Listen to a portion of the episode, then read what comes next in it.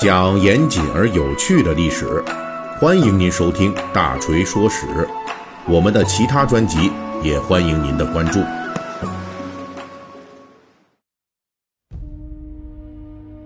呃，大锤，我这个嗓子啊咽炎，呃，但是最近已经好多了啊。你们应该听着，这个好像还有些沙哑哈。那反正没办法，因为这个咽炎啊，这恢复的过程比较漫长啊。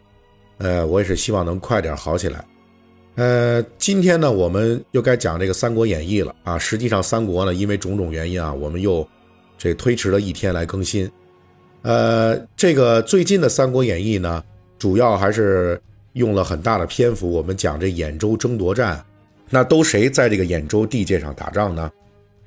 最开始是这个曹操和这个张邈、陈宫，是吧？后来呢，张邈、陈宫又把吕布给引进来了，然后就变成了曹操和吕布这两边主要的对手。哎，然后呢，袁绍也掺和进来了。反正呢，一共最后有这么几方势力啊。那么我们就讲到啊，这个曹操军。就这个，因为大家都缺粮，但是曹操军呢，他们做的更没底线，就是他们往这军粮里边啊掺杂人肉干啊，就是不但有碳水化合物，连这蛋白质都解决了。所以呢，他们就挺过了公元一百九十四年年底的这个致命的冬天，撑到了公元一百九十五年。等到这年的春天，就发起了第二轮的兖州攻势。那上一期的结尾呢，我们就提到曹操军呢。虽然攻打军事重地，就打这定陶啊，但是没有攻克。但是呢，他在随后的野战中两次击败了吕布亲自率领的援军，而且呢，彻底的消灭了吕布军的一支部队啊，就是这薛兰、李丰的部队，取得了定陶到巨野一线的这个战场优势。可就在曹操军啊好不容易占据战场优势的节骨眼上，曹操突然。就想停止对吕布军继续攻击，转而东进，去第三次攻打徐州。这又是怎么回事呢？那从直接的原因来看啊，首先是曹操这时候才得到消息，就知道临近的徐州长官啊发生了变动，自己的老冤家陶谦，在去年第二次啊，就这曹操攻打徐州之战结束后不久，这陶谦就病死了。新当家的是个名不见经传的新晋的军阀，这就是刘备啊。面对这样一个新手军阀，曹操自然觉得刘备掌握徐州，到目前为止连一年的时间都不到。而且刘备啊，原来只是个公孙瓒手下的客将，兵少将寡，如今他要掌控一个复杂的徐州，可以说是时间远远不够的。此时的徐州。比去年陶谦活着的时候还要虚弱，这时候不趁刘备弱而要他命，太对不起军阀混战的东汉末年的这局势了。况且呢，此时的徐州跟兖州可大不一样，兖州经过几轮曹操的刮地皮呀，以及这个曹操与吕布啊这一年多以来的反复交战之后，已经是跟这焦土差不多了啊，没什么油水了。那徐州可不一样。虽然曹操抢了两次，也杀了不少人，但是呢，还是没抢干净。这时候去在第三次抢一把，一定能够捞一把大的。尤其是这时候的曹操军，虽然说占据优势，但是跟吕布军的后勤状况可以说是相差无几啊，都是已经啊瘦的就榨不出油来了。这时候吕布军经过定陶之战、巨野之战这两轮失利，已经失去了攻击的主动权。所以战场形势相对比较缓和，这个曹操呢就断定啊，这吕布啊你不会跟我再贸然开战了，所以呢他就动了别的念头了啊，就是呢暂时搁置吕布这个又硬又穷的骨头，去捏一把这徐州刘备这个软柿子。以后是我们的视角来看啊，曹操的这个主意，实际也是充满了算计的，恐怕曹操也意识到了。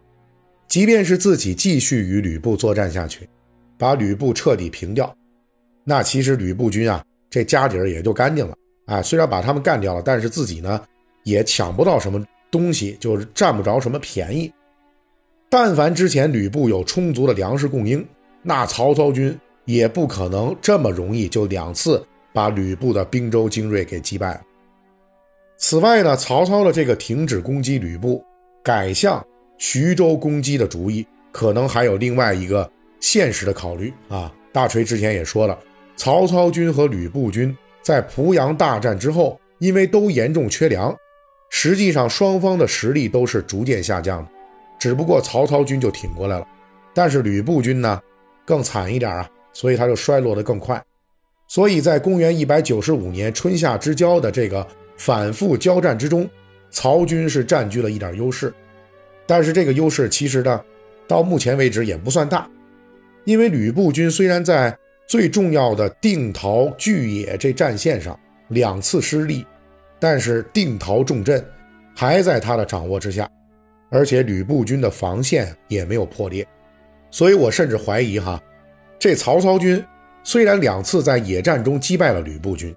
但是双方呢损失应该都比较大，虽然曹军是胜利的一方，可是呢在成功击退吕布军的同时，也一度丧失了继续向吕布发动全线大规模进攻的能力。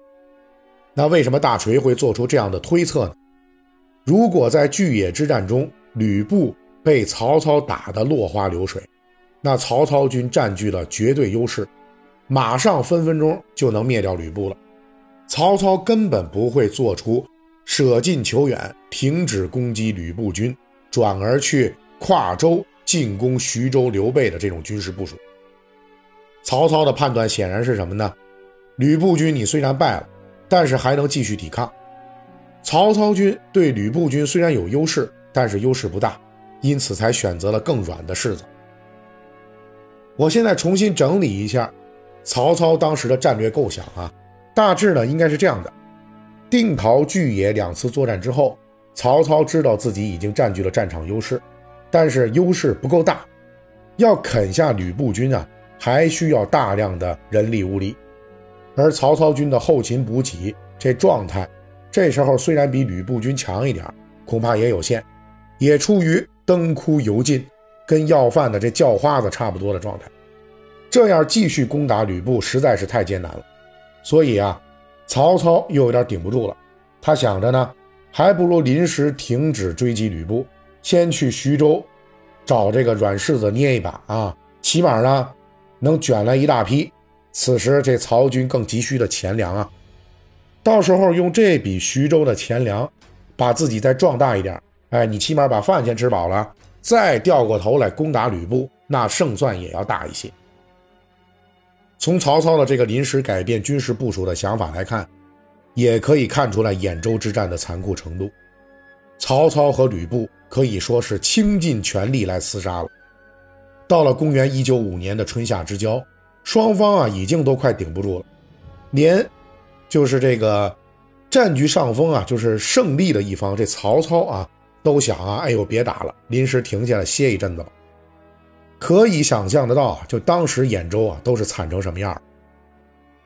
不过这也是东汉末年三国乱世的一个典型特征啊，那就是大部分的这个诸侯啊都要经历这种极限的时刻。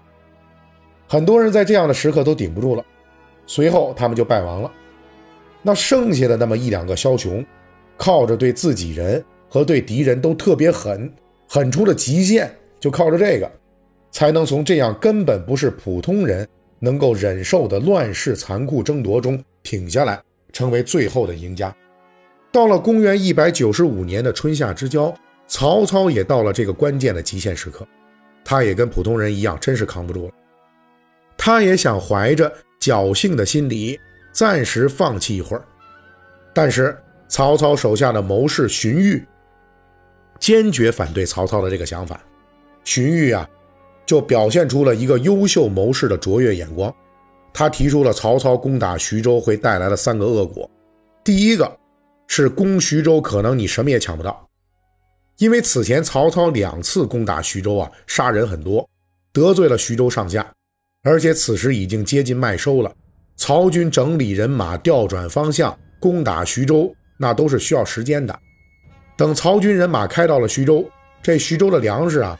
早就被当地人都给收走了，不会有徐州人说把这粮食留给仇人曹操的。第二个呢，就是徐州刘备等人虽然势力不强，但是已经跟曹操结仇了，必然是拼死抵抗。再加上徐州本土豪强此时已经支持了刘备，那刘备这个柿子呀，可不是看起来那么软的，就那么容易捏的。攻打徐州需要曹操投入大量的兵力和时间，这样就会导致兖州这边的防守空虚。吕布完全可以趁虚而入，到时候曹操这边基地要是丢了，那就彻底玩完了。第三个呢，就是此时的曹操已经占据了定陶以东到巨野这一线的战场优势，吕布军肯定是一时间反击不了。但是定陶以西的张邈、陈宫。啊，都是完好无损的。如果不能趁机把他们也给打垮，那过段时间这张邈成功，肯定要帮助吕备反攻的。到时候曹操之前的胜利啊，也都全都打了水漂了。当然，荀彧也看到了，留下来继续与吕布死磕，对于曹操军来说呀，也是一个巨大的困难。吕布军不但难打，而且你打下来呢，也没什么油水能捞。对此，这个荀彧呢就提出了一个跟进攻徐州一样的冒险计划。那他提出的这个玩命计划是什么样的呢？咱们下一期的《三国演义》细节解密继续为您来讲述。好，感谢您的收听。呃，您可以微信搜索添加四四七九二五八零三一七八，让小助手拉您进入大锤粉丝群。